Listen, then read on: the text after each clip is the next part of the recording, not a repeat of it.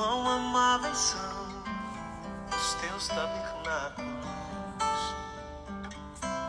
Senhor dos exércitos. Graças a Deus, mais um dia o Senhor nos dá, um dia onde nós podemos nos alegrar no Senhor. A palavra do Senhor nos diz: Este é o dia que o Senhor fez, alegrem-se nele. E nós temos motivos e razões para nos alegrarmos. Temos sido abençoados, né?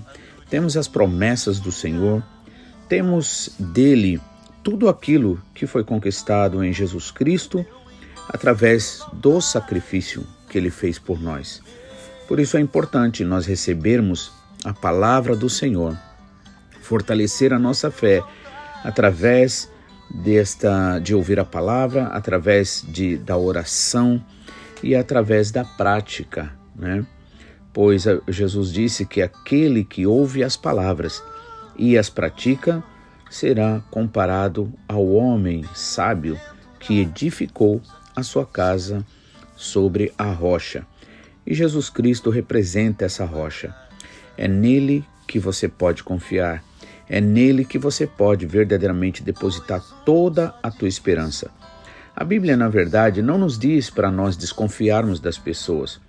Mas em Jeremias capítulo 17, versículo 5, nos dá a seguinte orientação: Maldito o homem que confia no homem e faz do homem o seu braço, a sua força ou a sua base, né? Pois sendo assim, não verá a prosperidade quando vier sobre si. Mas felizes aqueles que confiam no Senhor, né?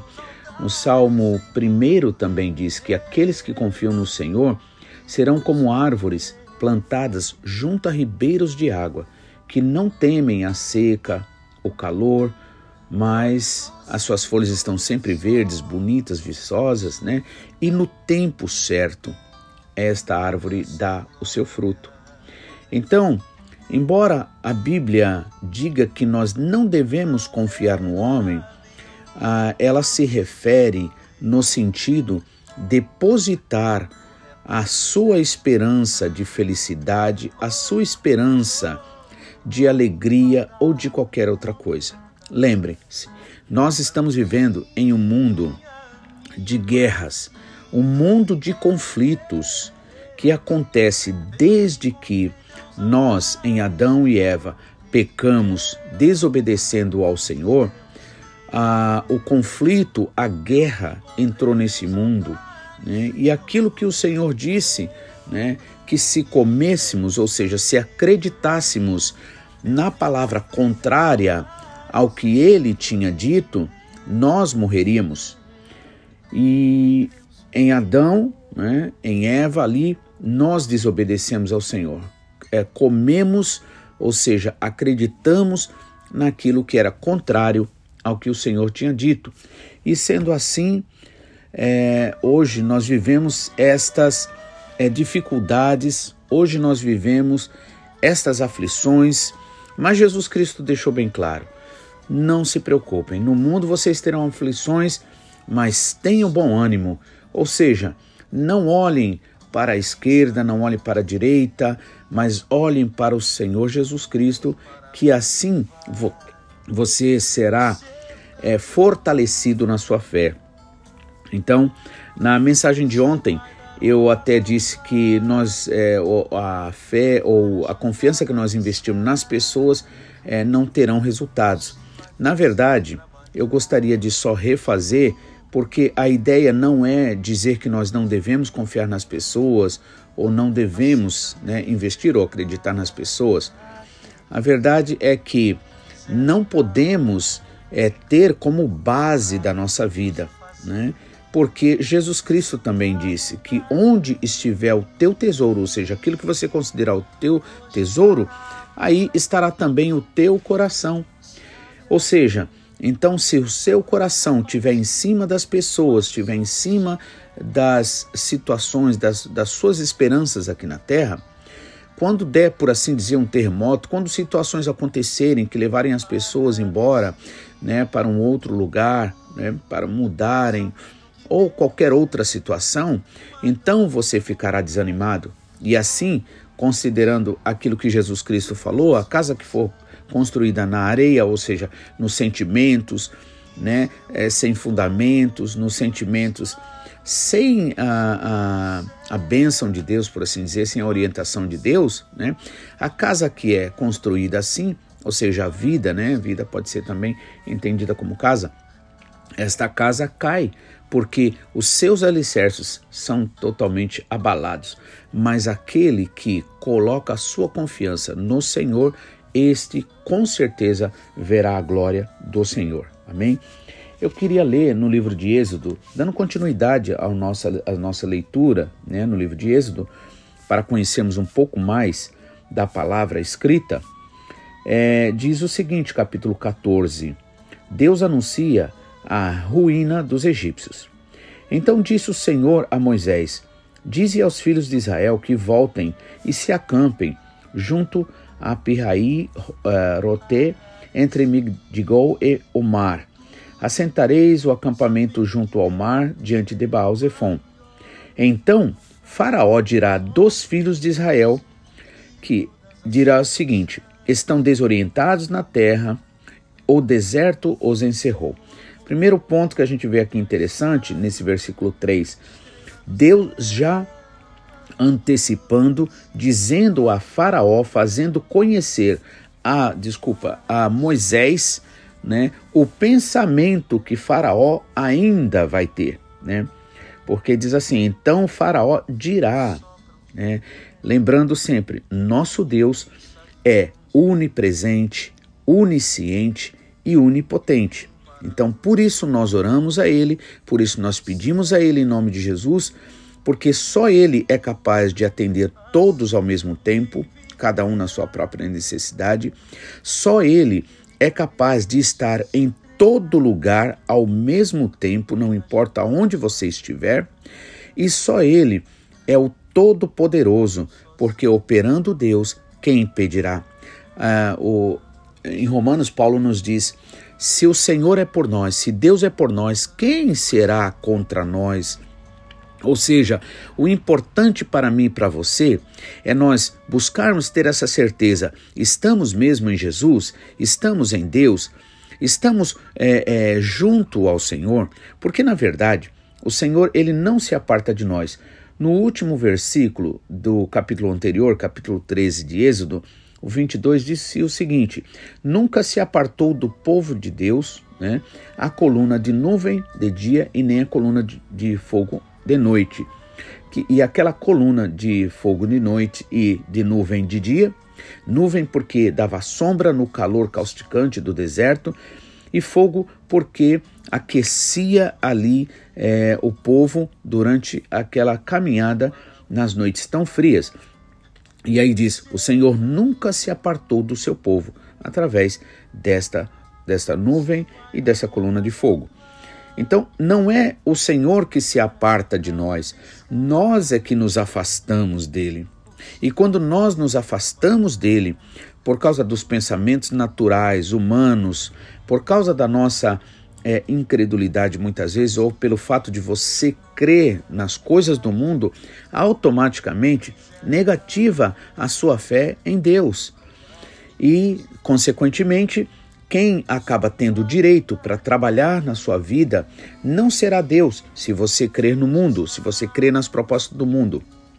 Veja, lembrando mais uma vez Jeremias capítulo 17, versículo 5: Maldito, ou seja, infeliz, miserável é o homem que coloca a sua confiança né, no homem, ou seja, no ser humano, né? Porque por mais que o ser humano queira ajudar a gente, ele também enfrenta situações, pois estamos em um mundo de guerra, em um mundo de é, decadência por causa do direito que demos ao inimigo né, através da desobediência na pessoa de Adão e Eva, como a Bíblia nos diz, e Paulo também nos fala assim.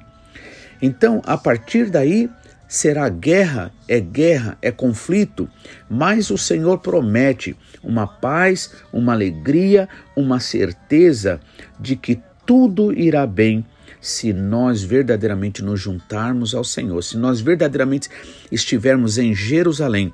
Jerusalém significa não Jerusalém natural, pois todos nós sabemos que Jerusalém natural, geograficamente falando, é um lugar de grandes conflitos, ainda que Deus tenha dado muita vitória ao povo dele lá. No entanto, é um lugar de conflito, está sempre em guerra e todos nós sabemos disso por noticiários. Não é este lugar físico, porque as coisas de Deus são espirituais e não carnais. E por isso vale a pena entender que devemos usar as armas espirituais e não as armas naturais. As armas naturais serão aquelas que vai se basear na inteligência humana, né, nos cálculos humanos, na força humana de vontade, na determinação, né, na garra que o homem tiver para querer vencer. Isto é carne. E a Bíblia diz: o que é nascido da carne, ou seja, aquele que vive sob orientação dos pensamentos humanos naturais, o que é nascido da carne é carne. Ou seja, e carne é aquilo que se deteriora, né? que se corrompe. Né? O que é nascido da carne é carne, mas o que é nascido do Espírito, ou seja, aquele que vive sob a orientação do Espírito Santo, porque ora, porque busca o Senhor, porque confia na palavra dele, porque acredita na palavra e na promessa do Senhor e não no seu sentimento, não nos seus sentimentos, nem nos seus pensamentos, esse entra em Jerusalém. Esse entra no descanso. E quando ele entra no descanso, né, quando essa pessoa entra no descanso, o que acontece? automaticamente, não importa os conflitos que venham querer bater a nossa porta, nós sabemos que Jesus está conosco e Jesus estando dentro de casa conosco, tenha certeza de uma coisa, você verá a glória de Deus. Se creres, verás a glória de Deus, disse o Senhor Jesus. O Senhor Deus, então, é aquele que conhece lá na frente, ele já está lá na frente, foi lá na frente, e ele sabe, conhece todas as coisas, e ele revela àqueles que amam ao Senhor. A Bíblia diz que os segredos do Senhor são revelados àqueles que a que, a que amam ao Senhor. Então, as promessas de Deus, lembre bem, as promessas especiais, bênçãos especiais, não estamos falando das bênçãos comuns, do sol, por exemplo, que aquece o bom, o justo, o corrupto, o, o, o mal, o maligno, né? Não, é, não são essas bênçãos naturais que Deus dá que Deus dá a todos, são as bênçãos especiais, porque Deus reservou o melhor para aqueles que amam ao Senhor. E por quê? Porque Deus faz preferência? Não. É porque aquele que ama ao Senhor procura estar mais perto dele. E quanto mais perto do Senhor você estiver, mais bênçãos, mais vitórias você terá na sua vida. Por isso, é importante você lembrar disso. Né? O Senhor já foi lá na frente, sabe, conhece todas as coisas. Aqui ele já revela, nesse versículo, a, a, a, o que eh, Faraó vai pensar. Então, Faraó dirá dos filhos de Israel: Estão desorientados na terra, o deserto os encerrou. E aí o Senhor diz: Endurecerei o coração de Faraó para que os persiga, mas serei glorificado em Faraó e em todo o seu exército e saberão os egípcios que eu sou o Senhor, ou seja, aquele que está no controle, aquele que é dono de tudo e de todas as coisas. Eles assim o fizeram. Então, Deus deu uma ordem para que o povo fosse por um lugar, se acampasse num certo lugar, e aí uh, já revelou a Moisés o que uh, Faraó pensaria, né, já preparando o povo. Por isso que é importante você lembrar de uma coisa: não deixe de ouvir a palavra do Senhor. Muitas pessoas ignoram e acabam entrando em situações desnecessárias, problemas, né, sofrendo à toa, sofrendo pela preocupação. É necessário que você ame ao Senhor. E lembrar que quando acontecer situações difíceis, como aqui o Senhor já tinha predito, né, que é, ele endureceria o coração de Faraó para que perseguisse o povo de Deus.